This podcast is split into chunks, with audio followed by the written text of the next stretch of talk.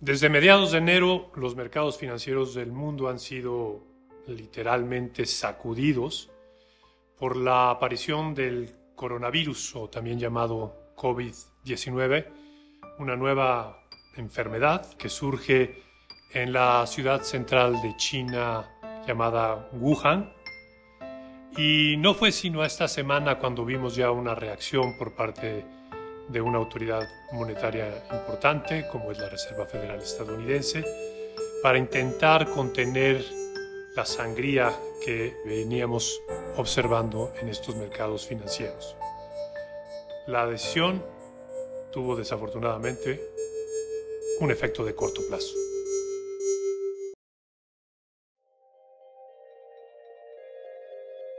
Bienvenidos a Otros Datos, un podcast de periodismo, no de opinión. Hola, soy Eduardo García, editor de Infocel y Sentido Común y me encuentro con Manolo Martínez, editor de mercados para hablar de este tema. ¿Cómo estás, Manolo? ¿Qué tal? El foro es tuyo. ¿Qué está pasando en los mercados financieros, Manolo? Bueno, esta declaración de Jerome Powell, el presidente de la Reserva Federal estadounidense. We are beginning to see the effects on the tourism and travel industries, and we are hearing concerns from industries that rely on global supply chains. The magnitude and persistence of the overall effects on the, on the economy, however, remain highly uncertain, and the situation remains a fluid one. Precedió a un sorpresivo anuncio de una reducción de medio punto porcentual en la tasa de interés de referencia a un rango de entre 1 a 1.25%, pues generó temor en los mercados a final de cuentas, pues hace ver a los inversionistas que la autoridad monetaria está previendo un mayor golpe sobre la economía del mundo, sobre su propia economía, incluso por la crisis de salud mundial que ha desatado precisamente esta nueva enfermedad de la que hablas. De ahí que ese mismo martes eh, de la fecha del recorte, los tres principales índices de la Bolsa de Nueva York cayeron casi 3%. Y estas caídas de 3% ya van 5 en este actual periodo se comparan con las caídas que se registró en 2011 también de alrededor de 3 puntos porcentuales por día. Y preceden también a caídas semanales de 12%, es decir, el mercado ha entrado en corrección y quizá, esto lo suponemos, es uno de los elementos que precisamente tomó la Reserva Federal estadounidense para bajar sus tasas de interés y dar una llamada de que estará eh, llevando a cabo acciones precisamente para evitar una desaceleración de la economía. Y un comentario que me ha llamado mucho la atención desde el inicio de estas fuertes caídas en los mercados y que resume el desánimo de los inversionistas es el de Paul Donovan, economista jefe de UBS Global Wealth Management, quien escribió que los bancos centrales no pueden curar el virus, no pueden obligar a las personas a gastar cuando el temor precisamente está en contagiarse, por lo que la baja en las tasas de interés tiene un efecto pues muy limitado. Con ello también coinciden analistas como Jessica Roldán, directora de análisis económico de Casa de Bolsa Finamex. Es cierto que o sea que menores tasas de interés en momentos normales justo tendrían que incentivar pues algunas actividades productivas o la toma de proyectos de inversión. No obstante, yo creo que en, en momentos también de mucha incertidumbre, pues la tasa de interés es un aliciente, pero no es el factor decisivo que te que hace que los agentes económicos salgan a gastar, ¿no? Si tienen miedo de contagiarse, por ejemplo, o que se lleven a cabo inversiones demasiado grandes. Pues sí, suena, lógico que, que una caída de la tasa no tenga el impacto en la demanda que se busca, porque pues obviamente si la gente tiene miedo de salir, aun cuando le cueste menos endeudarse, eh, su salud va por arriba. Exactamente. Lo que evidentemente eh, tiene esto es que la gente dejará de viajar a las zonas, sobre todo en donde hay más contagios, por el temor de contagiarse. Por más barato que le puedan vender el boleto de avión, de tren o de autobús, pues evidentemente su salud corre riesgo. Y esto hace también evidente que la Reserva Federal estadounidense, que el Comité de Mercado Abierto de la Fed, haya ajustado sus tasas eh, de interés por la fuerte baja que ha tenido precisamente los mercados accionarios, que algunos estiman hubo pérdidas de cerca de 5 billones de dólares tan solo en la anterior semana. Pero quiero pensar que también la Fed sabía que no iba a impulsar la demanda con este recorte, pero que buscaba enviar una señal de que estaban sobre, sobre esta preocupación o mostraban una preocupación por lo que venía mostrando el mercado, ¿no? Evidentemente, ellos no son doctores y estas medidas son las que tienen por el momento a su alcance para poder tranquilizar a los mercados y quizá por eso Jonathan Zuloaga, asesor macroeconómico y de mercados de Columbus en México, pues hace esta precisión. Bueno, pues si tienen la posibilidad de bajar las tasas y con eso darle un poco más de, de gasolina a sus mercados, es de los bancos centrales que no tienen problema con hacer eso normalmente. Así que la lectura de los analistas es que el impacto económico del coronavirus ha sido siempre sobre el miedo al contagio, porque en el fondo el miedo cambia el comportamiento de los consumidores, desde luego de los inversionistas, y de acuerdo a Paul Donovan, el martes el miedo llegó a la Reserva Federal de Estados Unidos y en opinión de Juan Manuel Lozada, analista del Banco Citibanamex, el miedo se ha extendido. Eh, de corto plazo la señal fue negativa, lo de la Fed fue negativo porque los mercados prácticamente metieron más miedo. En lugar de generar certidumbre, metieron más miedo porque se adelantaron. La verdad es que el mercado no tenía prisa, sí lo estaba descontando, pero no lo tenía preciado de esta forma. La verdad es que, que prácticamente ese tema generó más incertidumbre de corto plazo. De mediano plazo, la idea general de este recorte y hacia adelante los demás recortes en conjunto de otros bancos centrales es que genere confianza. ¿Y cómo se ve ese miedo en los mercados, Manolo? Es interesante ver cómo se han comportado precisamente diversos activos y ese miedo precisamente se ve en la extraordinaria demanda de bonos del Tesoro estadounidense. Han sido ahorita el instrumento refugio por excelencia.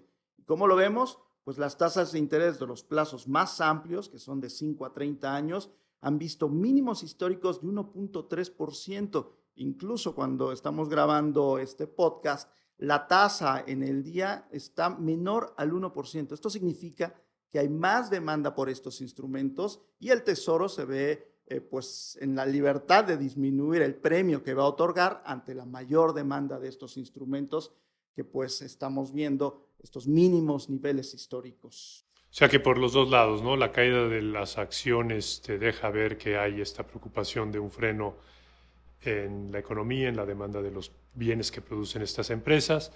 Por el otro se saca dinero de ese mercado para llevarlo al de los bonos, lo cual reduce, sube el precio de ese instrumento, pero baja su tasa de rendimiento y eh, se manifiesta claramente los síntomas del coronavirus en la economía. Exactamente, digamos que hay una enfermedad en el mercado accionario por el riesgo que representa invertir en renta variable, sube, baja, y el refugio son los bonos del Tesoro. Ahora, la Fed eh, tomó esta decisión.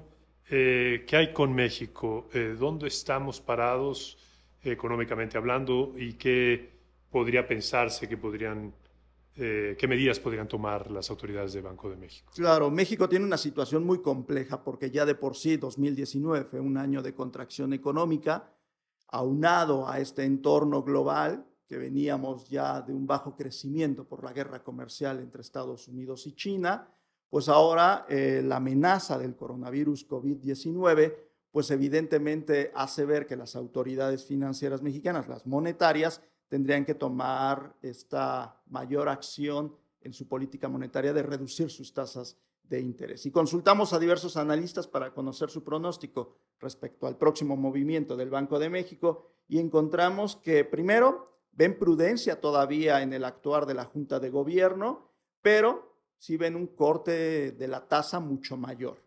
El consenso eran 25 puntos base, pero ahora ven que podría ser entre 25 y 50 puntos base en su próxima reunión del 26 de marzo. El Banco de México podría estar bajando tasas de interés, aunque podría seguir siendo bastante prudente, ¿no? Con la finalidad de pues no generar demasiada volatilidad principalmente en el tipo de cambio eh, y que eventualmente esto no termine por contaminar otras variables. Él es Carlos González, director de análisis y estrategia bursátil con Monex, quien ve un recorte de hasta 50 puntos base en el anuncio de política monetaria próximo, no antes, no se anticiparía, no cree nadie que se anticipe como lo hizo la Reserva Federal estadounidense, Pero, por ejemplo, Juan Manuel Lozada, analista del banco Citibanamex, ve 80% de probabilidades de que el recorte sea entre 25 y 50 puntos base y se realicen otros tres ajustes más por un total de 75 puntos base en lo que resta del año, pero no necesariamente para que la economía crezca. Un poco, va más de la mano hacia mantener niveles de tipo de cambio, ¿no? Eh, en México hemos tenido tasas de 3.5 y pues realmente no se ha visto un crecimiento extraordinario, deberían ser recortes mucho mayores. Pero ¿no crees, Manolo, que la inflación o la pérdida de competitividad de los bonos mexicanos, los vaivenes del tipo de cambio puedan pesar y sean un factor que, que altere las medidas que tomen las autoridades? Desde luego la volatilidad en el mercado y sobre todo mucho que se ha vigilado cómo sube el tipo de cambio es uno de los elementos que siempre, sobre todo los consumidores, ponen en alerta. Pero de acuerdo a Jonathan Zuluaga, el asesor macroeconómico y de mercados con Columbus de México, no es así, pues con la baja de 50 puntos que realizó la Reserva Federal y lo que se espera hagan otros bancos centrales, todavía hay holgura, hay un diferencial de tasas entre México y estas economías para que entonces haya una reducción más eh, abierta en la tasa de interés. Incluso el propio gobernador del Banco de México, Alejandro Díaz de León, considera que el impacto de la depreciación del peso es un factor eh, pues que ahora golpea menos a los precios, presiona menos a los precios. Y esta es la explicación que da. Lo que hemos visto y, es, de destacarse es que eh, ya por varios años el traspaso de las presiones del tipo de cambio hacia inflación son de menor magnitud eh, y tardan más en el tiempo de lo que eran hace a principio principios de la década o inclusive en la década anterior.